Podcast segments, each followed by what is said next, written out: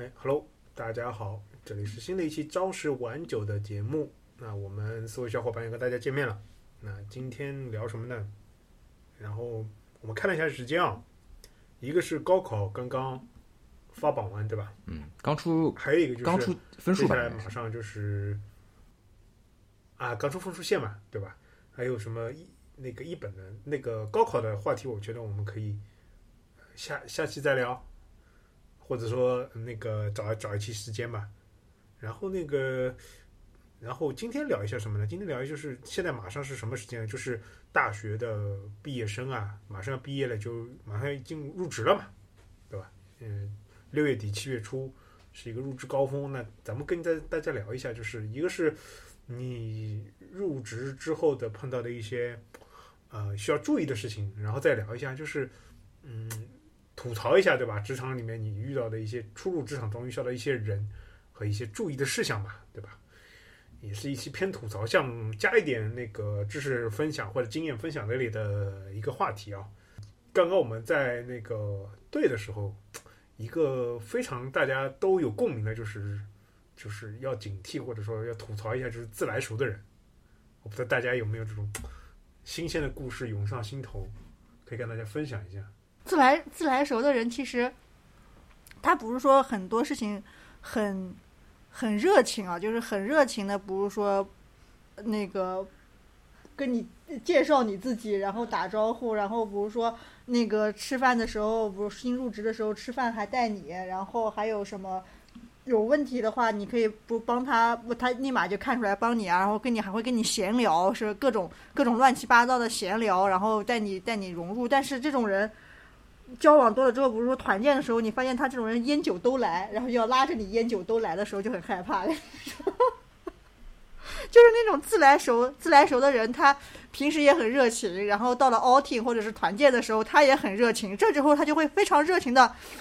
让你去喝酒，或者是烟酒都来，然后你就哇，这这就扛不住了。那你的点是说，主要是因为，比如说团建的时候，一一定要让你喝酒或者之类的。对对他就是他他那种热情就感觉没有界限，没有边界了。你你这个不是自来熟，你这个叫做，你这个叫做是什么啊？叫做就是我一直吐槽的江湖大哥，哦，是吧？就江湖大哥那，那江湖大哥他是吗？他他会哦，也会很不是很照顾新人，他就感觉哇，很照顾新人，这个人很热情。然后到非非工作时间段，你发现他没有边界的热情，那种很害怕。跟你说，呃，你这种我觉得还不能算自来熟吧，就是他算是怎么说？就我我理解自来熟，应该就是说，比如说那个你刚进到公司里边，然后就谁都不认识嘛，嗯，然后他属于就是第一个给你建立联系，然后让你感觉他挺靠谱的，然后他什么都搞得定，或者说哪哪一块都比较有有有这个经验，或者说是他能够把事情做好。然后呢，你之后可能你就会，比如说倾向于跟他保持一个比较近的联系，对吧？然后比如说有项目或者有什么事情的时候，你也可能去咨询他，或者说看能不能一起合作之类的。但你如果到后面会发现，其实他对每个人都这样，其实他的只是他个人的这个个性或是他个人的行为嘛。然后你会发现，其实他并不能够反馈给你说那种你所期望的那个那一块，比如说相应的一个回报的东西，然后你可能你就会有有一些失望，就是说，这些他就是他的自来熟，就他的这种呃，好像跟谁都很都谁都认识啊，然后什么感觉都混得很开，其实就是。其实就只是只是这样子而已，并不并不能够帮助你得到一个什么你想要的一个一个一个回报或者结果。他只是表面热情是吗？也不是可能也也可能他也可能也不是故意的，就我觉得有有几种啊，有些人可能就是他也不是故意的，就是要装成这个样子，呃就是呃人为的营造一个人设，可能他就是这样的人。因为是学校里边以前也有这种人人啊，就读书时候应该也有的吧，这种就比如说呃就感觉啊都是很都是怎么说，就感觉都很熟，然后啊大家都是兄弟，怎么怎么怎么样，其实跟他都没认识多少天。啊，就是可能有，可能是有人有人个性就是这样子，比如说某些，而且可能我觉得跟地域有关系吧，可能北方的那个可能稍微更更那个，北方同学可能更呃更热情更注意说话更更热情，注意你的用词他们有可能就有些人可能对，而且而且你们还是上海人，跟你讲很危险的。是吧？我们上海人已经是危险符号了。不我但我就大概大概，大概就是我们这个意思吧。我说就是说，我们这个节目估计要被打拳了。我跟你说，我们这个节目要被打拳了。对，因为上海上海同学说北方有点那个，跟我说这这种发言很危险。不是我我我我我讲了，但他不是有意的呀，就是说他其实不是故意这样子，他只是他就是他可能就是本我们人性格就是这个样子，就会对性格就这样子嘛，从小到大成长环境让他嗯形成这种，就是比如说，就大家都是，比如说，呃，以前的小伙伴都是成群结绝对出去玩的，然后比如说一起吃烧烤，一起比如说呃逃课，或者说一起干嘛都是一起的嘛，所以他就会可能就是比较喜欢这种集体活动，所以有一个新人到来的时候，他自然而然也也想让他进到这个团体里，是不是这对对种感觉？对对对，但也就是就比如说他他讲，比如说哥，比如说喝酒或者吃饭的时候说哥哥哥怎么了，说是对吧？这 种很多的嘛，对吧？但其实有些人就是他就是也是没有意识的，但是就如果你认为他确实是把你很尊敬你，或者是怎么怎么样，你可能就你会错意了，就有可能。其实并没有，他只是很平等的 的热情。哎，对对对，但对，当然这是一这是一种嘛，但还有一种就是可能是有些人可能也是故意营造，这也是有可能的。哎，但是我我其实除了这种热情，还有一种呃说热情啊，或者是再来说自来熟，其实还是还有一种就是对某些人过于热情，就是比如说讨好一些人，啊，那你这个是讨好领导或讨好老板这种。对，讨好领导或者讨好某些某些某些人，也也有也有这种人嘛。那就溜须拍马，溜须拍马对。对对对嗯，那这个这个我估计曹老师见的比较多，可能。对，曹老师有没有 这种溜须我拍我吓死马？了，我吓死了！我以为你 Q 我说这类人曹老师有经验是吧？我吓死了！就我我就呃，我觉得我是不太不太擅长这个的，怎么会突然 Q 到我？就是呃，想后来一后来后来一听说哦，见识过，我我觉得，嗯，怎么说呢？就是呃，溜须拍马的人嘛，我觉得也要分，就是你要这么说，很多人就是吃挺挺吃这一套的，这个我还是我还是能够理解的。就是以前想到过，以前想到过看到一个那那个对话，就是说什么黄渤对吧？黄渤大家知道，黄渤的长相不能说是帅哥嘛，对吧？应该说他没成名之前还是长相对吧？就不是让人觉得那种那种那种正气帅哥的那种长相。然后一旦他成名了之后，黄渤说：“我靠，整天面对我的人都说，哎呀，博哥你今天好帅呀！哎，今天博哥，我靠，你怎么那么帅呀？真是，就就以前他在片场里面可能是就是什么。”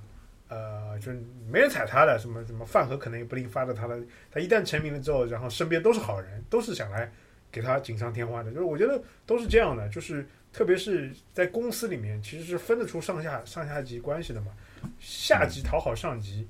嗯，还是我觉得还是非常普遍的。然后那个好多的领导也吃这一套，很多领导也吃这一套。我我想举一个例子啊，就是嗯。那你们吃不吃？我其实是不吃这一套的，因为我其实是不吃这一套的，因为但是呢，我我想举个例子啊，就是，嗯、还还是举还是举那个最近刚刚换了 CEO 的那个某大厂的那个啊，在西湖边某大厂的那个那个大厂吧，就是就是很喜欢用自己那一套文化来那个那个那个对吧？别人 PUA 别人，搞得自己好像是很一很江湖气，二呢就没有这种阶级观念，所以说为了这样呢，就给嗯很多人就是每个人都要取个花名，就类似于好像国外的人都取一个，就入职外企都取一个英文名字对吧？啊他是每个人都来个花名，那结果呢，就是到了公司里面呢，就是你面对高层呢，你是绝对不敢叫他花名的，对吧？你以以前以前，比如说在公司里面，这个人姓许，你叫他许总，对吧？哎，你这个人这个人姓李，你叫他李总，对吧？嗯，哎，结果最后变成他的花名叫叫就是比如说叫傻叉，你你肯定不叫他叫就是傻总或者叫他叉总，对吧？是这个意思对吧？嗯，就是就是或或者比如说他的名字叫呃大哥，你不是叫叫叫大总或者哥总对吧？就就很奇怪，你知道，就这这这这这种就是就是说哎但还有人是英文的，你知道吧？有些人是英文的，啊，哦对，就是哦很多人我是这样的。我知道，我们我们英文的特是个特殊的情况。就是英文是这样的，就是比如说，呃，比如说某某个人对吧？他是呃特别喜欢别人叫他英文名字，就他即便是有花名对吧？但是他很喜欢别人叫他英文名字。那那很多人呢，为了体现跟他很熟很熟，就不喜欢叫他花名，也不喜欢叫他什么总，又喜欢叫他英文名字，什么 Lucy、Andy，什么什什么什么 Cindy、呃 Angela，什么都这种都是这样的啊。还有哎，我们我又想到，我又想到，好像之前合作过一个一个一个同学，一个一个同事，他也他他家喊他丹尼尔吧，嗯。然后有人喊他丹尼尔哥，啊看那首歌，嗯。这有点香港那边的感觉。哎。然后还有人然后就有人喊他喊的哥，是不是是那种称呼？对，我觉得就是，嗯，大家对于这种吧，就是一个是领导呢，或者说是就是被人恭维的这一层呢，就就就你要知道，就是说，并不是因为你长得帅，或者是你真的有能力，别人这么吹捧你，就是因为你你站在他的那个位置，你是他的领导方，或者你是他的，你对他有打 KPI 的生杀予夺的大权，他才会拍你马屁，并不是你长得特别帅或者你特别有魅力。好吗？如果说嗯某一天他排在你上面，那那那他绝对是对吧？盯着你鼻子骂都有可能，对吧？所以说不要有不要对自己那个什么魅力啊、能力啊太多的幻想。二呢，就是说，就拍马屁的人呢，就是我觉得嘛，也不要也注就注意一个度吧，就注意一个度。首先呢，就是太太那个那个的话呢，就不要说，对吧？就让人浑身起鸡皮疙瘩的，就注意一个度。二呢，就是不要在别人面前显，就是呃，就不要在别人面前以装的某种，就比如说这个人的英文名字啊，或者或者或者说这个人的那个那个那个那个那个花名以外的，就是爱称啊，来就别人就是某些人对他的爱称来代表自己，哎，真的很熟，对吧？这个，呃，反正反正反正就是警惕他，大家一定要警惕这样的人。就这样的人呢，一般来说啊，就职场里面，嗯，就以体现自己跟别人很熟这样的人，你一你进了公司之后，过一段时间就会发现，你肯定会发现这样的人，就是明明你知道他跟他不熟，但是他很喜欢在别人面前说，比如他跟他跟某某某某很熟，然后他跟那个那个也很熟，就这样的人，一般来说，一般来说一定要非常的警惕，对吧？就可能他的心思都在这个方面，对吧？因为你上班就那么点时间嘛，你花心思在这个方面，你肯定花心，你花心思在别的方面就少。啊我觉得是这样。我发现我的老板就是这样子的。啊跟谁跟谁很熟吗？嗯，那那很那很简单呀、就经常经常是这样的，比如说嗯你做一个项目，哎呦，这个项目这个项目是是是是全哥的项目，对吧？哎，他不说他不说那个这个人的对吧？他他不说叉叉叉的名字，对吧？也不说他的花名，他一定要说什么什么歌，哎，搞得他很熟。其实对吧？全哥可能不知道他他是个屁是什么东西，对吧？很正常的啊。然后然后还有的项目经常是说，现在现在全哥不在位了吧？啊，这个这个是老肖的项目，这个是这个是跟老肖汇报过的，对吧？老肖汇报的多了，我跟你说，对吧？老肖还记得呢，对吧？老肖自己陈志会上说了那么多话，有现在兑现吗？对吧？现在现在做现在不做 CEO 了，老肖需要兑现吗？不需要兑现啊，对吧？哎，不是，但是你说的这个，他我我觉得就是，他也不算溜须拍马吧，这个就是说是故意装的很熟嘛，就是。对，就是职场这些人就是我说的嘛自来熟，一定要体现这你还是讲自来熟啊？我还是在讲自来熟，就是上来很多人会会，他会对你就刚刚你说的，呃，就是让你感觉他是想罩着你的大哥，对吧？然后呢，嗯很多，大哥呢会。会会跟别人说自己很熟，这样的人呢还是要当心一点，对吧？一般我跟大家说啊，一般大家接触的高层，一般来说高层都比较冷漠的啊，因为为什么呢？高层，哎呀，关系很复杂，言多必失，对吧？言多必失，所以所以说真的真的就是到处都插一脚的人，肯定对吧？他高不到哪里去。高层因为高层的权力斗争，就高层因为他远离了具体的事务和具体的业务，所以他需要负责的很多时候是，嗯，就高度依赖他精神上去做做斗争的这种这种事情，所以他一般来说不会在言语上或者说什么上去太照顾一些什么那些新人啊或者怎么样，对吧？这个这个大家要有一个理解、但是我觉得除了刚刚我们说的大哥类型的自来熟，还是要小心这种就进来的时候这种团队里面的这种部门里面，就是跟你平级的，就是呃稍微有一点经验的人的自来熟。就比如说上来过过一两三天，就是可能要跟你什么吃饭啊，什么出去逛逛街啊，什么什么一起上厕所啊，然后然后说八卦啊，就每时每刻都要跟你在一起的这种闺蜜型的，或者说或者说那个那个男就是男闺蜜型的这种这种自来熟的人，这个真的要当心。就同时你的组员这种，我我我觉得就有点可怕。哎，你说的是，比如说约你出去吃饭，还是什么？不是，就是你，比如说你的组或者隔壁组会有这种人嘛，嗯就是嗯你来了没几天就跟你特别熟，然后会跟你分享组里面的八卦，谁和谁谁谁怎么样的，然后是然后呢，呃，经常比如说，呃，你没来了几天，哎，天天就就要跟你对吧，呃，一起去吃饭。当然当然，我们不排除男异性和就是异性呃之间啦，这个他对你有意思啊，我们排除这个，我们就说同性之间，我们就说同性之间，然后也排除他是他是那个同性之爱的这种 这种这种可能性，就是你就是就是单约，这你某哎就代表单约很奇怪，就。突然你觉得就是跟他是一个大学四年的校友才才会聊的这些东西，然后他还是你一个就还还是一个，比如说同级的或者别别呃就是别的组的跟你等级差不多的这样一个，可能比你早进来两三年的，我觉得这个这这个真的要当心，就不是你，你觉得这种的危害在什么地方，或者是这个假以危害我时日？影响你的工作心态了，是不是？不，我我是这么想的啊，就是我们说的直接或者赤裸裸一点，就是职场里面刚进来的人，你要知道，就是说你进入这个职场之后，你是拿钱办事的，对吧？这很简单啊，拿钱办事。那最重要的问题就是一个部门里面，呃，对吧？肯定有人拿钱多，肯定有人拿钱少，肯定有人绩效好，有绩效有有人绩效差，对吧？那就是说。肯定在这种情况下，肯定有人希望你拿的比他少。我觉得这个心态，这个这个逻辑没问题吧？肯定有人希望你拿的比他少，那他在工作中就会对你有所保留，就会对你有所防范，嗯，对不对？那如果这样，你你在工作中没有觉得他对你有所防范，没有觉得他对你有所保留，那这个是不是更可怕？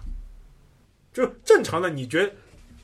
正常的，你觉得就是对不对？是这样的，正常的你就是我跟大家说一下，就是新人的心态一定要有，一定要一定要破除这个这个逻辑，就是我为什么这种反逻辑来，一定要破破除这个逻辑，就是我刚来怎么迅速融入团队，怎么样就跟大家搞好关系，那个我觉得这个不用太担心，你做了多做几个项目，你自然而然就会跟大家比较熟的，反而是你上来之后，你觉得别人没有边界感的跟你自来熟，这个是要当心的，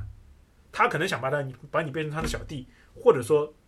对吧？可能想让你帮他做一些那个打杂的活，对吧？让他去拿一些做一些，比如说有功绩的，或者说更更加那个的活，或者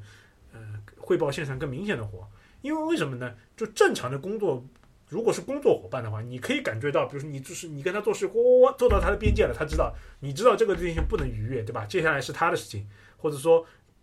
就是你们界限比较清晰的，对吧？这个其实是这个其实是一个比较。怎么说比较冷血，但是也是比较正常的职场。就是上班就是就上班就用上班的逻辑嘛，哎，对，对，上班就就是是工作工作逻辑嘛，就是说反正你拿工资办事情，然后交交给你 A B C，对不管你是领导还是你是别人来领导你，反正总归然后你做事的遵循这个逻对你。从你从新人开始做嘛，就渐渐渐渐你会感觉到就是做到什么事情归谁管，对吧？哪个事情归谁管，你就接触到这个边界感了。然后在这个你融入完了之后，你自然而然就别人也知道你大概现在负责一块什么样的东西嘛，然后你自然而然就融入了嘛。你反而过来时候，哇靠，没有这种边界感的，就迅速想想带你融入的，就这个东西其实大家是要当心一点的啊。这个这个是我的一个逻辑，所以你所以反推来说，就是你刚进来的时候，先不要急着说融入整个团体，融入先先我跟大家说最实际的，先跟领导搞好关系，对吧？先跟领导搞好关系。你要知道，同事是不会给你打 KPI 的，是领导给你打 KPI，那对不对？咱们咱们说的清楚一点。二，怎么跟领导打好关系呢？对，就这个跟领导好搞好关系，这是又是另外一个事情，就是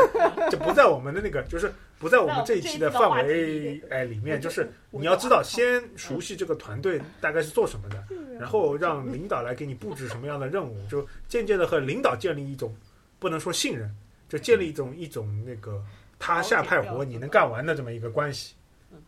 大家进入职场之后，一定要警惕这样就是这种大哥型或者说这样的人物，就是啊正常工作，在工作中寻找到边界感，然后你就能身心比较愉悦的，就是相对来说比较愉悦的在这个环境当中生存了，对吧？然后可以看看，就比如说跟同学有什么兴趣啊，什么一起打打球啊，或者说什么有什么同好一起，比如说 什么聊聊电视剧啊，聊聊游戏啊，聊聊什么动漫都可以，对吧？没有问题的。不要一牵强的就跟同事融入关系，大家对吧？大家没有这个义务，对吧？也不是就我拿的工资里面一分钱也没有说我要带好新人，新人入职我要那个没有的，对吧？领导招你，他他是比如说这个部门的小组长或者怎么样，他有这个责任，好吧？这是我说的，警惕自来熟。我们还有什么要吐槽的吗？就就前面讲的那个，我想继续一下，就前面讲那个就是呃溜须拍马的嘛。其实我觉得溜须拍马，我觉得倒也不是个问题，因为这个很很正常嘛。就所有人都是会想跟领导搞好关系的，对吧？这个我觉得是没有什么可以去指责的。但我觉得就是主要要注意，就是那种两面派的，就是见人说见 A 说 A，然后见 B 说 B 这种，对这个然后他就是言行会不一致，就对就看人下菜这种，这种是比较恶心的，对吧？那有点那种溜须拍马，有点过于油腻的话，也会让人觉得难受吧？你的影响，过于油腻嘛，就是你就是观感上难难受，对就观感上但其实就就就还行，就影响不到你。对对，其实其实其实这种其实影响不到我们的，因为他只是对，吧就？影响它影就影响不到你利益，就是你看着就有有有点恶心，或者觉得不太舒服。就是我我知道你们在说谁，对吧？我知道你们在说谁，但是 啊，这个这个 我好像我也觉得我知道了。过于油腻，大家都知道是谁吧？对吧？对吧？那但是我们说一下那个，呃，这样的人呢，的确真的要当心，见人说人话，见鬼说鬼话，就是，嗯，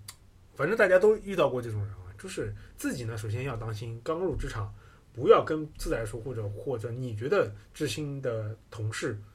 在背后品评任何人，因为你不知道他接收了你这个信息之后，他会去哪里搬，对吧？因为很有可能他就是那种见人说人话，见鬼说鬼话的人，对吧？在你没有认识、认知到他是不是之前，或者说怎么样之前，千万不要去做这种事情啊！特别是刚入职的新人，对吧？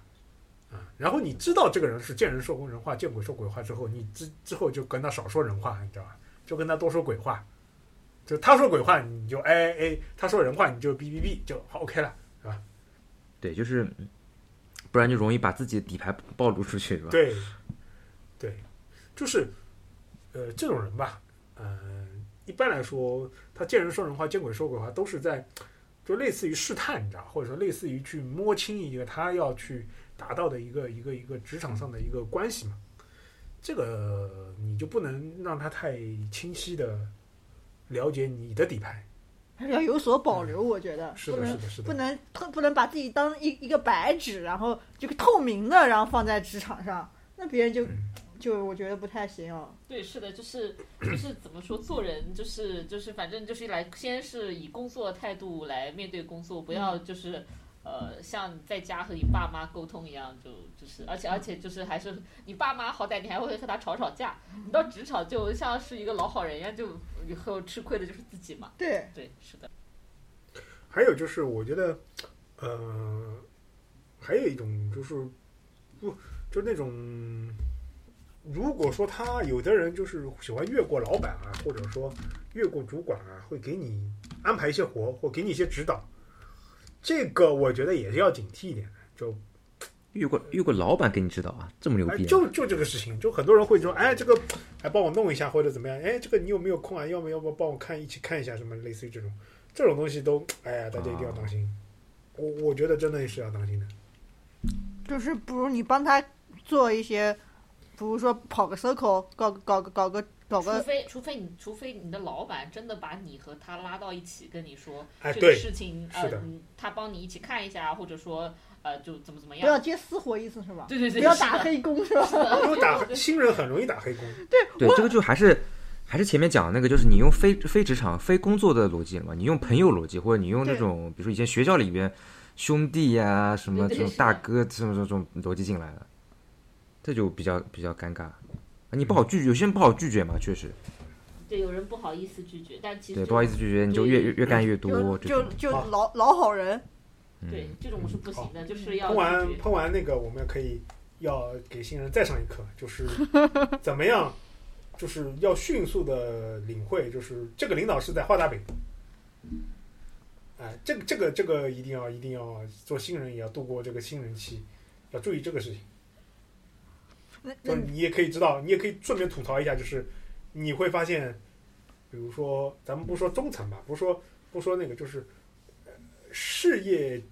部级或者说总监级别的十个里面，可能有四五个到或者说五六个都是非常会画大饼的。他可能他可能他的那个，我觉得可能他的职业的要求就是要画饼，不然他他对可能是公司觉得他不然就带不好团队，是不是有这种 KPI？哎，我觉得这很正常嘛。但是嗯你要你新人是要度过的这个时期，就是说，你首先不能相信他这个东西，你不能相信他画的饼，对吧？你要你要在工作中培养出来，就是识别出我靠，这是一个饼呢。这个饼，我靠，你自己吃吧，是吧？就是就是类似于这种东西。哎这个你你说不？我问一句啊，就是不是说相信这个大大饼的，就是相信了这件事，然后拼命的拼命的去干，然后说能做到这个饼是吗？这就是相信的一条路，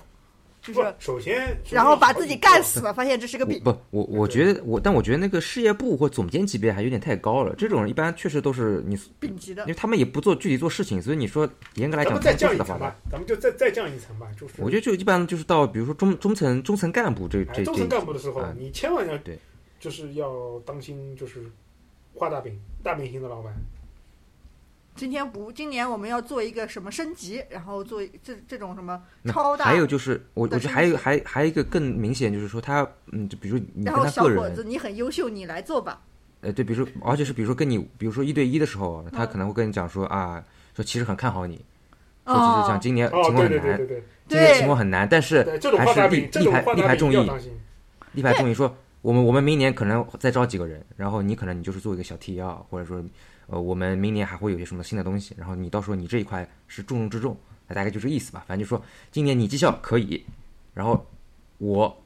力挺你，大概就这样子，但实际就不不知道了，对吧？讲是这么讲的，是的，其实理论上，当老板跟你画一些大饼的时候，就是就比如说，你可以就是假假设你是一个就是把把自己装成一个乖乖学生嘛，你就可以问，就比如说我要实现这个饼的路径是什么，让他多指点一下。就是当他把，就是你可以去推他去。告诉你他的饼是怎么拆，如果他自己连他的饼自己都拆不出来的话，那其实他真的就是，就他他相当于这个老板是对你没有什么太大帮助的。就是他虽然画了个饼，但是他只是喂给你吃，但是他根本就没有想好你下面要怎么去它只是个做。饼，对，他只是个饼，他也没有想好怎么去做，然后全靠你自己去想怎么做。但是如果你们俩之间是有一些沟通，就是就比如说你让老板告诉你的路径或者是什么样子的，或者说你跟老板说，你看这样行不行？如果他给了一些意见给你，就是你们俩是一种良性的沟通循环，那其实我觉得。就至少就是好歹是个良性循环，就是就就是因为画饼可能是他的一部分职责嘛，你就能稍微理解一下他。然后，但是但是如果一个老板画完饼之后，就就相当于就让你自生自灭了，那我觉得这个其实就相当于就是就真的就就就就其实就是可能只是想想想想忽悠一下你而已，就可能要区别要要区别出来老板的画饼到底是对你真的是有利的，还是是就没就没好处的。哦，我那我还想起来，就有一种不是说老板会跟你说你是这个项目的主要负责人，哎、哎，我们公司不是说什么什么什么一号位一号位头一定要狼，一定要一定要警惕“头狼”这两个字啊！对对你是这个项目的一号位，你是头狼，然后你是什么？你要一干到底，然后你会发现所有的脏活、烂活都给了你，跟你说，然后你做不好，他说你是头狼，你一定要去做，这种也很恶心，我觉得。是的，就是就是他他就把你把你把你捧到那个位置说，或者是跟你说你这个定位就是这样，然后然后这个链路上或这个项目上所有推不下去的脏活烂活，就是要你来完成，嗯，这种很恶心，我觉得。那那我觉得这个还有一种就是更广泛的，嗯就是基本上也是领导的一个话术吧。对，他基本上会讲，就是说，呃，你你就是说，比如说，一般是发生在有一些是没法协调的事情，就一般都不是那种具体干活啊，什么代码写不出来啊，或者什么什么这个干不完活干不完，一般都是说有有好多方合作，很多方协调，然后这块有人推不动，或者说是有些嗯别的一些原因啊，客观原因啊，这个事情没有办法搞很顺。呃，这个时候呢，一般老板会会讲说，说这个你需要你去把它把它解决掉。因为这个东西就是说，就是你不能只干交给你的活，对吧？你得你得有主观能动性，对吧？你得对对对对，你要主动性。自发自发性的把这个事情解决掉。然后你想，好像他讲的也对，他一般会讲说，主动就是呃被动的完成该要的活，其实只是你比如说之前那个级别或者你之前嗯，对对你的要求对。现在今时不同往日了，现在对你要求是更高更高一个级别，你需要有主观能动性，自发的解决这些问题，不能推动你，要自己找找到找着解决的办法那。接下来接下来跟你说，你哎是不是觉得这个事情很难，对不对？难就对了，我都要你干嘛？对不对？我找阿猫阿狗不行吗？你这味太冲了，对这个 这个真的很恶心，而且然后不是还有还有还有不是说更更有一步的，就是比如说现在我遇到的就是。我们不是做一个项目，产品没有资源，没有资源去做的。然后我老板会说：“你的主动性在哪里？你不能把 PRD 化了吧？”我我整个人就傻了，我现在跟你说，我就很讨厌这种，我跟你说，那感觉他的工作就没有边界感，他对他对下属就是他不能他不能要到 P P D 的资源，他不能要到其他团队的资源，他只能 往下折磨下面的人。是的，对，但是这种就是，但这种我我是一直觉得之后也没什么很好很好的反驳的这个或者很好应对的办法。对我有觉得你的主，然后就说你的主动性在哪里？你工作中你不能主动的往前走一步吗？没有资源你不能站出来吗？我就觉得是那种就是好我我觉得 我给大家但是，但是如果说你是新人的话，你还比较容易被他，就是在一开始你很容易被他这个说服的，对因为你你想了一下，确实好像他讲的有道理哦。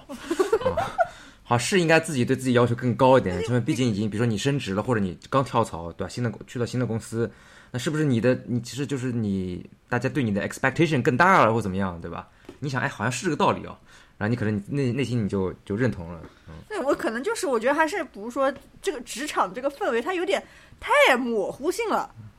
是不是？怎么说？就模糊他，他也不会，他不会告诉你，不是说你要有主动主动性，但是他不会告诉你主动性的边界在哪里，就不停的说你要主动性，然后你要做一号位，你要做那个，要做这个主观能对对对对发挥主观能动性的边界到底在哪里？都没有边界，就这时候少一个位置，然后他要不到自己，他自己解决不了的时候，就把下属嘛说你要有主观能动性，你要做这个位置，你要做这个事情。不，我我就是这个什么，咱们稍微拆开来讲，就是，嗯，首先大家要理解，做中层啊，的确也是压力很大，而且而且非常的焦虑，因为他自己可能没什么本事。我说的直接一点，可能就远离一一线很久了，对吧？你让他再去写代码，他也可能觉得不行了，对吧？其实根本没有什么不行的。我觉得很多人写代，为什么你觉得自己写代码不行了呢？就自己没有尝试嘛。那很多人他每天就是什么在混日子，那混日子要不就是搞关系，要不就是什么呢？就是作为 PUA 下属给你们画饼，画完一个饼之后，你要主观能动性，你又要不到那种资源，对吧？你你那个对吧？你你怎么能让别人对吧为你干活，然后帮帮你完成这个大饼嘛，对吧？这个很难，这个真的是很难。就嗯，所以我给大家的建议是什么呢？就是新人在职场中就首先就是一开始也不会让你马上去做特别难的活，就是你要在趁自己在做这些基础活的过程当中，就了解到可能一些业务的属性和一些工作上的属性，然后确定一个自己主流方向方向点和那个你觉得可以拿到一些 KPI 就是立足的东西。因为讲道理，他也知道，就老板也知道自己画的饼是不可能实现的，或者说，呃，其实画饼有好几种，好几种啊。一种是他为了对吧升职或者怎么样，就是他就是天天就画饼；一种呢就是他们他他是这样的，还有一种是什么呢？就是他这个饼啊画出来之后就已经做完了，不管你做没有做完，只要他画出来他就做完了。那这个这个你也要领悟，这个这个就是很高深，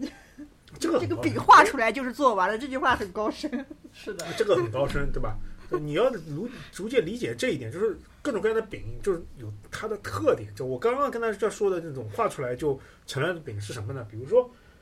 某些高大帅的项，高大帅的项目，比如说他说说这个智能化、数字化，然后自动自动怎么怎么怎么怎么什么自动，特别是加上自动驾驶啊，什么人工智能啊，就这个东西，他只要立了项之后，他就成功了。你知道吧？这个是为了他自己能够升职加薪，在他的简历里面去写的这么一些东西。就他立的这个项，就是为了他这个做项目之后，为了深度啊、广度啊以及这种东西加的。所以你需要做的就是给他填一些代码，填一些比如说自动化的东西，对吧？然后搞点数据出来，有一点效果，OK 就 OK 了。所以，所以他建就还有一种呢，就是他呃很多人就是这个算比较好的老板啊。还有一种老板就自己嘛也不出规划，然后就让你给他出规划，对吧？就是你说的什么主观的东西，所以这种东西大家一定要特别的呃注意吧。就是面对各种各样的饼，还是要找找准吧。做新人的一个锚，你的锚点就是你怎么立足，对吧？嗯说白了就是我们说的再难听点，你就是晚上你工作了，首先工作头三个月可能更主要注意的是掌握项目啊，什么了解那些东西啊。你工作了半年之后，你可以你就想想，比如说行情不好要来一次裁员，那你有什么东西让你的主管或者说主管的主管觉得说，哎哎，最好不要裁掉他，就这种点是你立足的这个点。我们现在心态变了，我们想领想领大礼包。啊，我我觉得这还有一种就是说，这个这个很难的，我跟你说，嗯，呃，我我去年我去年离职的时候，我一直在想，怎么样才能搞个大礼包，然嗯，后再再跟那个公司商量的入职时间无缝衔接，最后发现好像办不到，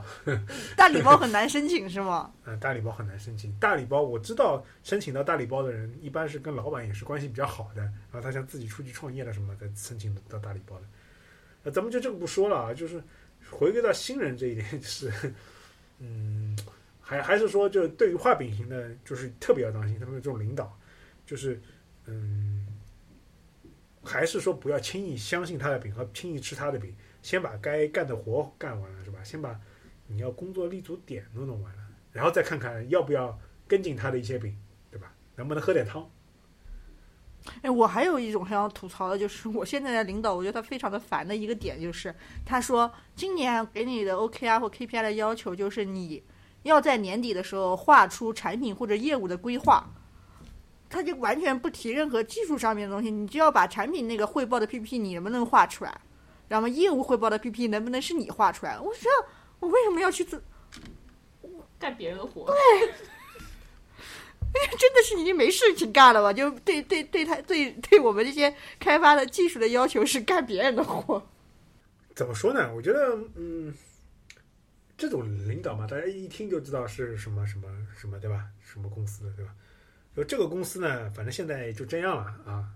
就大家也知道，就是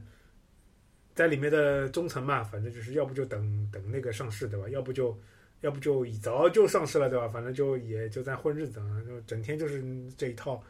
这一套哲学，但不是太那个。我觉得。呃，在这个公司里面啊，可能就是一就是如果外面市场不好，该混就混混，对吧？二呢就是培养一些自己的能力，然后呢三呢增加一些自己简历的丰富度，就像 UK 这样讲的，很多时候是为了自己简历而工作的，对吧？我觉得这也很真实，面向简历，啊，面向简历的工作嘛，这也很真实。对，还有面向自己的贷款，看一面。向自己的贷款工作，对吧？哎就都很正常。你要知道，你的领导可能也是这样的，他可能就是背了背了一个几百万的，对吧？房贷，然后再还有子女还要读书，整天对吧？就就整天想着，比如说去国际学校，一个月有几万块钱，对吧？他他也没有办法，他也离不开这个工作，对吧？那那没办法，他只能 PUA 你，很正常啊。对新人的话，我觉得，嗯，呃，就是一开始除了一开始我刚刚说的不要担心的一，嗯，一个一个熟悉期，就特别不要，我的观点反而是刚进来的时候不要先不要跟特别人熟，然后渐渐的你半年自然而然会跟，就是只要你的不是特别特别的内向，或者说不是特别特别的外向的话，自然而然会让跟大家建立一个比较正常的同事关系。这个之后，接下来的半年到一年可能是比较关键的，就是取决于你想，比如说你觉得还 OK，那你觉得自己在往往每个某个方向 invest，然后哪个领导是比较靠谱的，哪个领导是比较就是容易画饼的，哪个领导就是画点饼，但是也给你喝点汤的，就这个东西要注意。然后你对自己来说，就是你是想在这个公司干下去，升职加薪，还是想说干几年，呃，升到一个程度，然后就面向自己的简历，对吧？工作都都很正常的。没有，我觉得我们就是都前面聊很多那个领导嘛，就是上一级的那个，我觉得还是可以聊聊就同级别的一些比别的一些值得吐槽的一类一类人，不一定是、哦不一定要领导，同就是级别的大家同级别那合作的就或一起干活的就特别要当心那个压力怪。啊，压力怪，怪，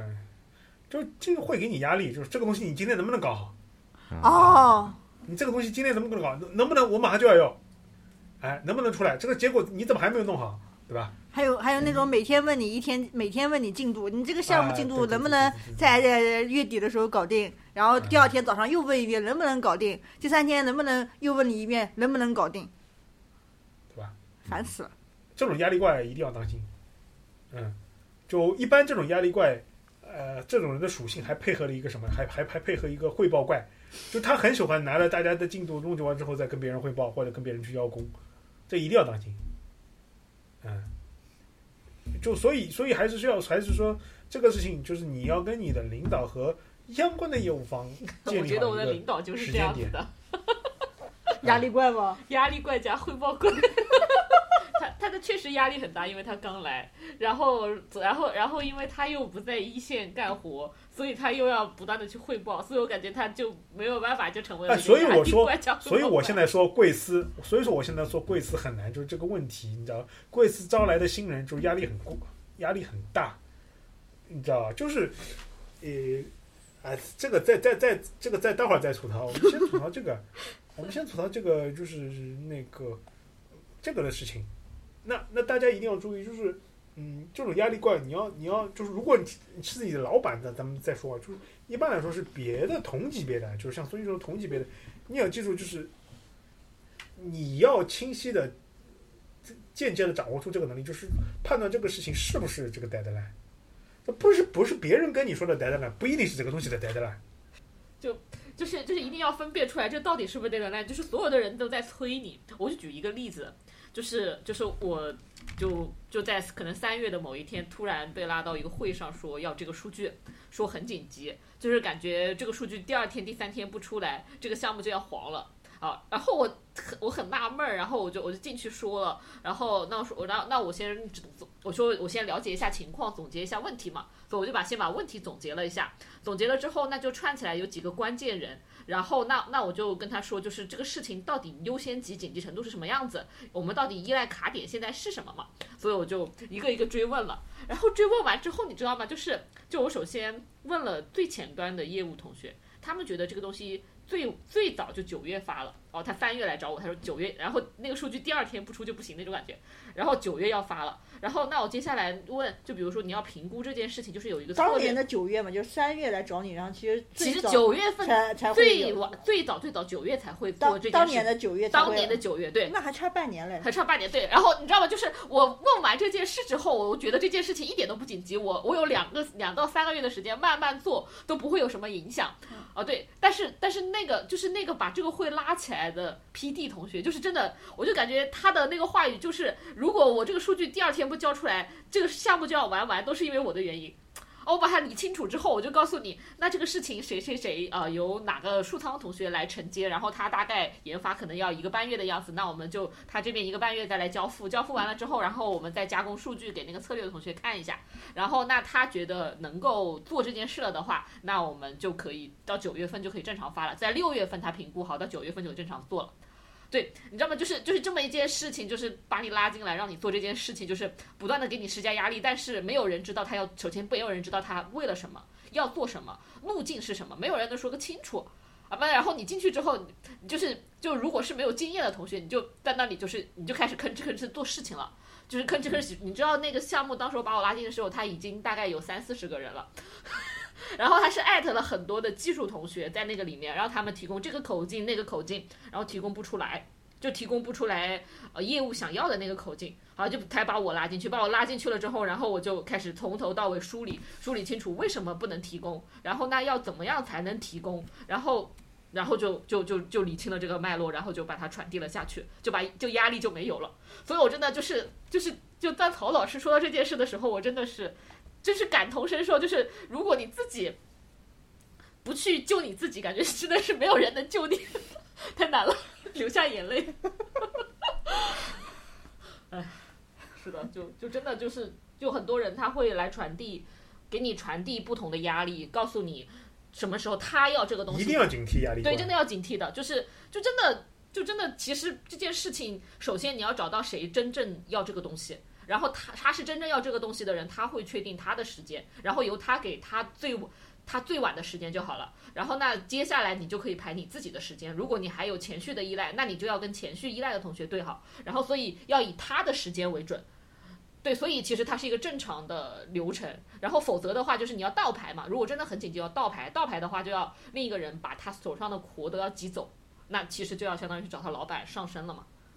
对，就就就就大家就按正常的一个打工套路来，就不要就不要就不要受到这种压力的裹挟，然后自己天天在那加班也做不出来。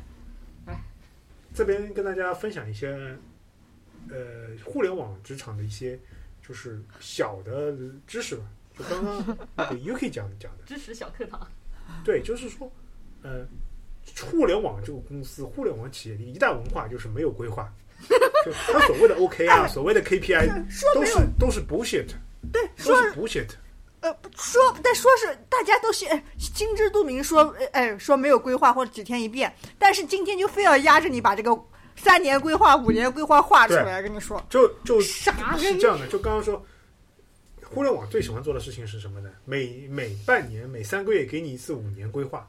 对吧？但是其实本质上，其实互联网就是没有规划。我们就说了最简单的事情，今年上半年最火的互联网是什么？大模型，大模型是的，对不对？大模型就就就去年那么 Chat GPT 带出来，对之前三五年谁规划过什么大模型、小模型的，对不对？这还不是根据市场来的嘛？所以大家一定要知道，就是互联网公司是没有规划的。那上面没有规划，下面也就没有规划，所以你做的任何的项目都是没有明确时间点规划的，大家一定要非常清晰。所以把你拉进来，什么随便给你一个时间点，千万不要相信。就像那个 UK 这样讲的，想尽办法去沟通协调，最后你会大概弄清楚一个大概的时间点，就 OK，把这个事情做完就 OK。是的，对吧对，你确定千万不要相信某个人或者某个什么项目，这个给你一个什么所谓的时间点，对不对？这这个，因为互联网它没有规划的，就是我跟大家说，就是我以前在超印公司，超印这个公司不不是那么互联网，它也是基于几一些 sprint，就是说两到三周做一个规划，但而且做规划的时候，我们的 leader 都会说的，就是比如说这个三天的工作量，他都给你，他都会乘以百分之，就除以零点七嘛，或者说就给你放个百分之三十余量。即使这样，大家没做完，也是很正常的事情，知道吗？就跟互联网一样的，就是这种估人时啊，就本来就是一个非常非科学的事情，啊，对吧？就所以说这个事情，千万不要不要有这种啊，这个 deadline 机器人要估计他能够哎多久做完一件事。说到说到估人时，我我又要吐槽我们我们公司现在有一个有一个职位，他就是每个每每天去跟踪你的那个项目进度嘛。然后他说现在这个他我我又我我一开始还可以理解这个职位，我觉得他们这些人还挺好的啊，不如帮你那个把控整个项目进度啊，或者有什么问题资源问题找他，对吧？我现在我现在觉得他们在干活越来越越来越无语了。他们说这个项目的价值，业务这个这个项目的价值在于你估了多少人日。如果那个人日估了二十二十天，那肯定比你十天的人日的价值高。然后，然后如果你这个二十人日的项目做到二十五人日，他们就要复盘，然后还要拉着你复盘，然后为什么为什为什么会多出五个人日，就已经可能是回到上上上我们上上期的一个话题啊，就是为什么公司越来越不行，这种乱七八糟的事情越来越多。你这算是项目管理吗？这些人对对对，就原来还不会是这样子，不是说，但最近我觉得他们越来越变态了。就我其实可以问一下嘛，孙颖老师，现在比如说在一个外企或者外外国的互联网，外国的互联网是不是也没有明确的规划的？是不是这样？也也有，我们现在也搞一哦什么 OK 啊什么也也是有你。们也有一些规划嘛，但是你要知道，就是你最终这一年做的事情，肯定可能和你的 OK 啊是有比较大的出入，也是很正常的。对吧对是的是的，就所以很正常，大家千万不要，就不要被什么 OKR 啊这一套东西太，就是包括职场新人一定要担心，就不让你写 OKR 或者让你写 KPI，不要太不要太在意，放平心态。互联网公司不会去真的去根据你的 KPI 来定的，这就是为什么很多人进了公司之后啊、他过分相信这个 KPI，导致什么呢？就是我们以前在公司看到很多八一八，或者说很多那种帖子，怎么热热帖的，对吧？就他说，哎，我被被领导打了这个腰，然后其实啊，我对比我的、呃、那个那个 KPI 或者 OKR 都都做到了，对吧？但是领导还是有别的理由可以把你干成干成一的嘛，对吧？你完不完成 KPI 呀和和 OKR 里面的东西，和你最后拿的绩效没有本质或者说没有直接关系，对不对？说的难听一点，对不对？我可以给自己 KPI 都定的很低嘛，然后我全部完成，怎么我就超额完成，我就给自己打三点七五嘛？那不可能的呀，对不对？大家所以也也要清楚这一点，就是呃，刚进职场可能对一些打 KPI 呀、打这些东西啊，就是自己填，就是太在意啊，不用太在意。这个呃，你终究要会长成一个老油条的那一天，先先把那个自己的立足点给找好，对吧？所以呃，我们接接着来吐槽那个老油条吗，不是老油条，就是那个嗯，UK 这样讲的，他是他老板这种，就现在陷入的这个窘境啊，对吧？对，对，就做老板其实这个的话，我我理解他，他也不容易。就我理解就他，就我们现在其实过渡到一个稍微略微不同的相关的话题，就是也不一定你都是职场新人，对吧？职场老手也有可能换工作嘛，对吧？嗯，他他也跑到这个工作里面来，就比如说有经验，这个他怎么办，对吧？嗯就这个还是真的挺难的。就像 UK 讲，就这种公司，就你要看啊，就很多公司是这样的，像类似于外企，或者说一个中层跳跳槽过来，相对来说比较好，因为外企，嗯，外企的特点是什么呢？就是人情比较冷漠，就人跟人之间有明显的距离感，嗯对吧？但是就是大家把工作上的一个分寸感掌握的比较好，呃，那那整整个来说，你可以新入职之后不会感到太大的压力。在中国的话，就是在中国那个互联网职场的话，他的这个人跟人之间的边界感和事情和事情的边界感很很差，而且呢，就是说互联网文化、互联网公司以以以西湖边某公司为代表吧，呃，养成了一种什么江湖文化。就他他我不知道为什么，就对就是因为可能因为特别喜欢金庸还是古龙什么，他老是追求那种江湖文化。你知道江湖文化这个东西，其实大家仔细研究起来，就是大哥带小弟这种关系，你知道吧？一个职场里面变成大哥带小弟，对吧？这个就变成帮派了，帮派就门派，门派里面还有什么，对吧？气气宗、剑宗，对吧？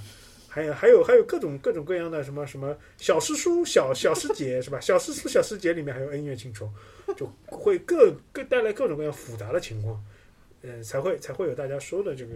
事情。那很很简单的，就是你这样在这种公司做中层，你需要迅速的，对吧？建立起建立起一个一块地盘，一个是事情，对吧？一个是你的人，就这个东西是很难的。但是大家一定要，就如果中层嘛，你肯定有一些阅历，你肯定要，我在这种公司你要非常的想办法去立足，同时你要跟你的领导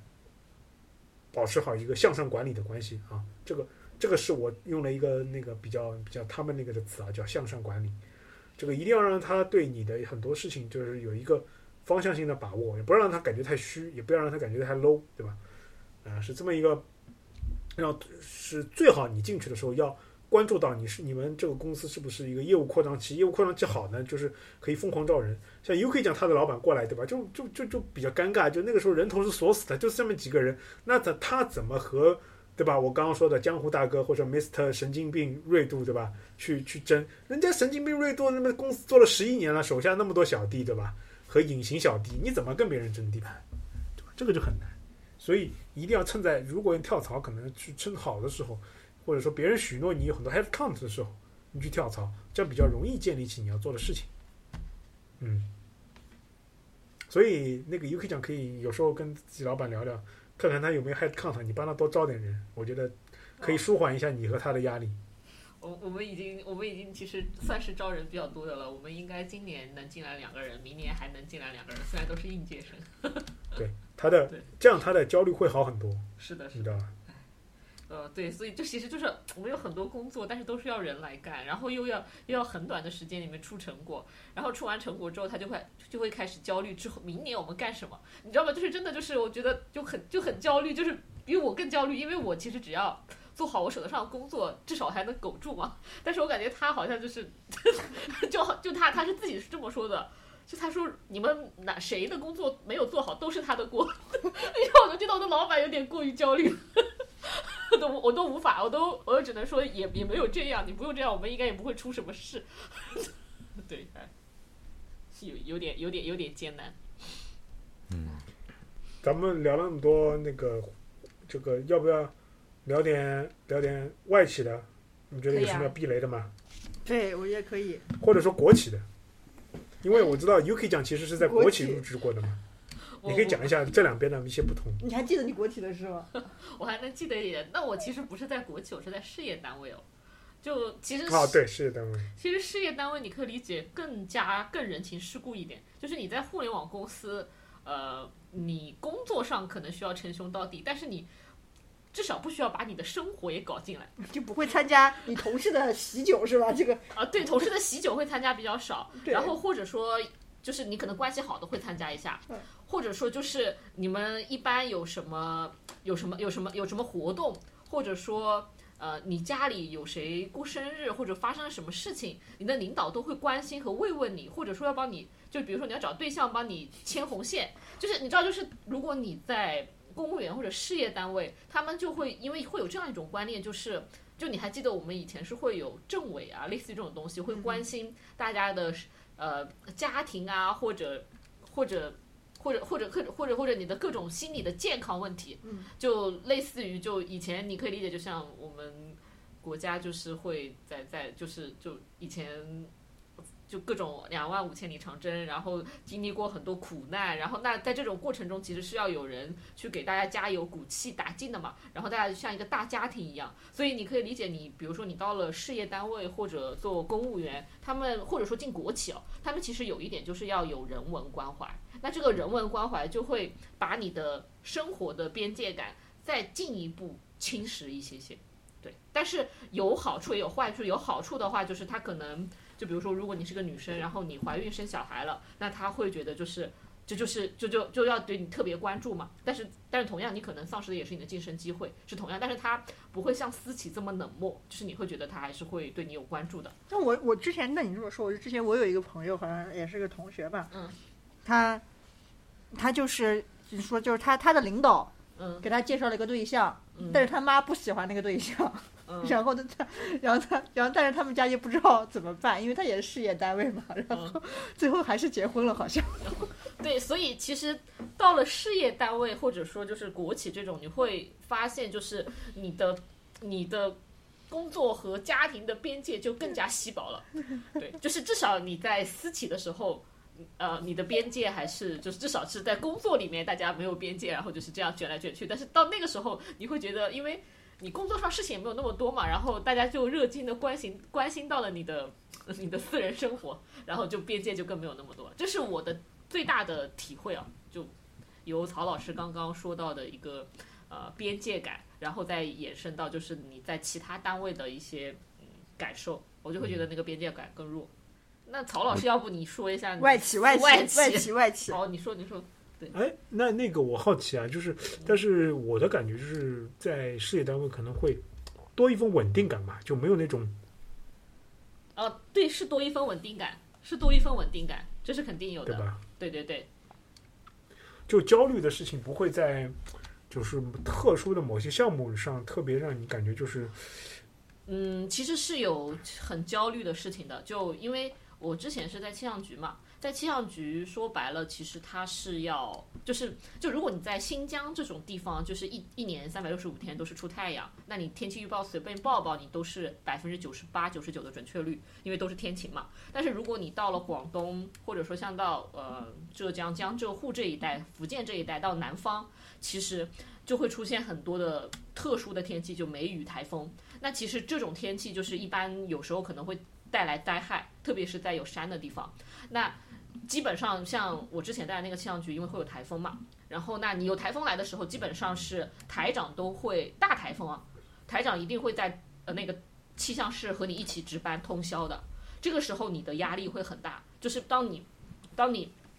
碰到一些非常大的对流性的天气，或者造成了灾害，引起了比如说呃领导的关注，那其实这个压力是非常大的。就就这一段其实是压力比较大，这个是在气象台的。但是同样你做得好，也会有更好的评职称的机会。我我我举个例子，就是类似于就是天气嘛，就是这，比如说像我知道，嗯、事业单位，比如说很多事业单位，它比如说一旦比如说有灾害性天气，领导都是要去值班的，对，还要现场去考察。对现场现场去视察，就这个这个是这样的啊，就是就是这基本上是属于硬性规定，嗯啊，然后我说一下那个外企的吧，外企的话，待会儿那个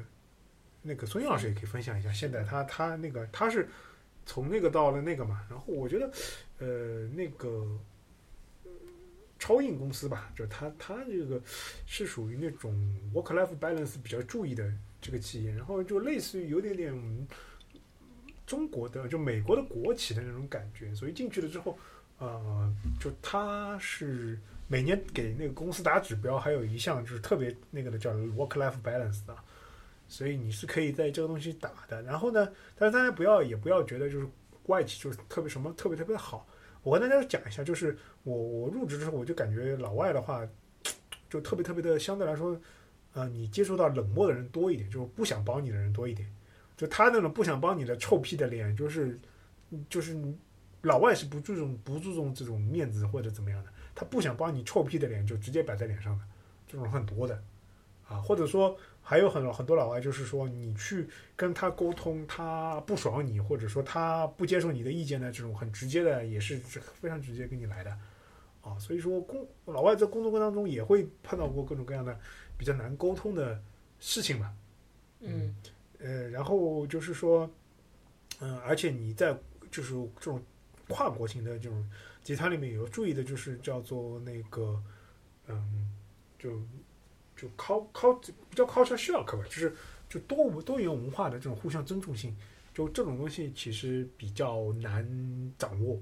因为很多东西在别的国家可能是一种机会，可能在某些你觉得是很那个的，就是就是会有互相之间的这么一种问题，然后讨论话题也比较注意，就比如说，假设说我跟你大家说，我以前在公。我以前的那个部门里面有很多是俄罗斯人，因为俄罗斯人的电脑和数学是很好的。那我就在跟他面前，我就不能讲一些偏那种，对吧？那种话题。然后比如说，呃，我们的同事是，我有很多同事，大家知道吗？美国软件公司很多是印度人。那我们在这之前就很就很难跟他去讲一些中印之间的话题。就比如说那段时间，我就有经常那时候咱们有边界冲突嘛。就很难，就他们当然从他们那边得到的信息和我们真实的反馈的是不一样的嘛，但是你也很难跟他们去吵，对吧？就这只是很小的，就类似于这样的事情还是很多，所以很多时候你虽然没有那种中国的过分的人际关系的烦恼，但是你反而要去注意的就是就多出来的这些问题啊，所以总的来说就各各有各自的不同吧，但是。哦，就在国外入职之后呢，你可以有很多自己的时间，就没人不真的不来管你的啊！我跟大家说一下，我那个时候下了班之后，什么学画画呀、看历史书呀、看动漫啊、要补老番啊，什么可以可以可以有很多事情干的嘛。呃，因为因为因为因为在国外，他国外有很多时候是这样的，他工作上就是很难从工作当中再去结交非常。怎么说呢？谈得来的朋友，就是国外好像这方面比较不太注重一些，就是他们就工作，我不知道是不是我的个人的偏见啊，就是我工作中接触到的，啊，后来变成朋友，大家可以聊得来的，相对来说比我回国之后少。像像咱们现在聊天的这四位小伙伴，都是工作之后就是聊，就是大家相处下来聊起来的，对吧？嗯，然后现在即便说不在一起工作了。大大家也可以聊一些这样的话题。我觉得美国的话就比较少，啊，都是一些嗯，就是我的工作跟那个分的特别开。有时候你也不一定特别喜欢这样的生活，确实，对吧？是的，嗯，我觉得吧，其实就是外企也分的，就是说，包括其实国国企也就国内的公司也分的，比如说互联网和传统的那些行业，其实也有区别。那比如说你像外企，那我现在可能是一个偏互联网的外企，他和比如说曹老师之前待的这个公司，他可能做软件工程相关的，就可能也会不一样。那当然前面有一点讲是说，比如说因为跨国嘛，会有很多，就比如说不同国家的人，像我领导啊，各种同事也都是有来自印度的，啊，有来自美国的，啊，或者来自各个地方的，就是你们跟他肯定是有些话题是。其实我也未必是不能聊，但基本上就大家不会去去去去讲。而且另外一点就是，确实你你你在外企主要是一个一个工作的一个一个关系嘛，很少说是真的是好朋友，或者是可以就是调侃各种乱七八糟、百无禁忌的这种，这毕竟很少，不像是国内的公司。当当然有一个原因就是说，可能比如说你国内公司大部分都是基本上都中国人，那你可能更加顺畅一点。那还有一点就是说，呃，比如说像外企的一些互联网公司，我觉得有一个点可能是，呃，有些人会不适应。如果你是从一些比较卷的一些那个国内互联网公司跳过去的话，就是你会发现，其实，在划水的人还是非常多的。就是说，你会觉得有些人好像你跟他聊了很多次，你也你也反馈了很多的很多的一些东西，但是好像他那边没有什么变化。然后就是他，但但是他态度会很好，他会 对，就他他态度很好，他不会跟你讲说啊不行，啊，做不到，大概说 OK，就是他会用一种很很礼貌的口气跟你讲说 OK，这个是个问题。就老外这种面子工程还做的很足。对，我们要 further investigation。对。This sounds interesting. 对 This sounds interesting. I'll I'll try and let you know. 对对对，这基本基本上这种就是，但是就你会发现，你过了 n 多次之后还是这样子。然后后来这个事情就会有很多事情就是，如果没有它不是一个嗯非常 high level 的事情的话，对这个是没有没有下文了。I 呃 I I tried but 怎么怎么怎么怎么样，或者 I was busy on some some some some something, but I'll I will give it a try someday and let you know. 完了 I will I will take a look 什么之之。I'll take a look. 嗯，sounds interesting. 对，反正就是就是对，就有有些是可能确实是一些零零零碎的事情，你跟他讲，那我觉得啊也算吧，就是这个事情，那没有的话就就没有了吧。但是有些事情可能是相对比较重要的，也是你项目相关的一些事情，但是可能就是就是他可能他们这种节奏是和国内的那些我们熟知的大厂是不一样的，因为国内是很人很多嘛，首先是人很多，它业务的迭代很快，就意味着国内是很卷。当然，这个也是为什么会九九六，对吧？是这一个原因。那比如说国外的互联网公司，它可能它它很闲，它可以做到朝朝九晚五，对吧？这或者朝十晚六这种。但是确实你就会承担一一定的这个负面的一个点，就是说可能你会存在这种情况，就沟通是那种单向没有下文，很会有很多，然后你会怀疑很多人会会在划水，就是国外的同事。对，但是就是这是这也是一个一个点啊。但是就是因为大家是在一个纯工作的逻辑里边，所以就，就你也不好，对吧？就是也很难，就你也很难推他推进怎么样？你说啊，他这个人我觉得我觉得不 OK，对吧？你你不好说他，你不能说啊，我觉得这个人这个人不行，他是他是他是 disqualified 的，因为他我跟他讲他一直不做或怎么怎么怎么样，就你也不可能就是你在外企也不可能这么讲就讲这件事情。就我觉得还是和国外和国内的就人情风格是不一样的，就是就国内还是就是人情，就是事故会讲的更多一点，是，但是但是我觉得可能又比日本、韩国要稍微好一点。嗯，没有在日企待过，但是本听说也比较恐怖。就看电听说视剧比较恐怖很抓毛，对对对，感觉感觉日企哎哎日企我待过，但我是我是在一个呃在一个实习咨询公司实习过，但是那个也不能算纯日企吧，因为大部分的人都还是比较西化的背景。嗯，但是也能感觉出来，就他们就是尊尊，就是他们有这个长怎么说怎么说长幼有序，长也不是长幼吧，就是他们那个级别会级别会比较对对级别感很强，级别感会比较强。就比如说那时候，那时候就是呃，我们那时候那个老板嘛，他是中国这边的 managing director 就总经理嘛，他是在就是他等于说自己租了一个房子，就是公司当时公司出出钱了，他租了一个房子，但是那时候因为人比较少，他把办公室就放在他的那个租的住的那个房子里边。然后那时候除了我们一些正式员工，呃，不是我不正式员工，我是 intern，不好意思，我是 intern。除了几个正式员工和几个 intern 之外，就是也有一些日本过来的那个实习生啊，或者怎么样。然后就你会发现他们就就日本时间就待的巨晚，就我都不知道他们几点钟走的。反正我觉得我们都中国这边的可能就就就七六七点就走了，但是他们那边的可能就会待得很晚。然后就是就是你你也感觉到，比如他们开会聊天的时候，你也能感觉到这个有一些这种所谓的等级感或怎么样。但但但是这已经是一个相对比较现代化、比较就大家都是留学背景的一些这样的一个一个公司。但是现在我觉得日本应该也好一点吧，日韩现在可能也好一点了吧，除非那种特别传统的公司，我估计肯定还是比较比较比较重的这种，其他的应该还行，我觉得可能。OK，咱们今天聊了一期，呃，对于新人入职时候的一些见到的一些常常见的情况，就做了一些吐槽项的一些说明，对吧？希望对大家有一些帮助。呃，祝大家在入职的这一段时间里面吧，嗯、能够呃成为成为你以后回忆当中一段比较美好的回忆，对吧？我是这么一个祝福。是的，因为进入工作之后，就会你会感受到，就比如说，呃，就像我们当时候，比如说高中毕业到大学，对大学有很多美好憧憬，那就你从大学毕业之后，你到工作，你又有很多美好憧憬。所以我觉得这段时间可能就是就像一个，比如说恋爱的那种甜蜜期一样，就是可能希望以后是一个好的回忆吧，不要一开始就很 tough，让你觉得这个就是这个职场怎么这么艰难。对对对过过了试用期就开始艰难了。是的，就先了解一些小的套路，可能之后相处的时间能够更长一点。好，那咱们就祝福大家，好吧？希望大家注意这些踩坑点啊。这一期节目就在这样的祝福中跟大家说拜拜。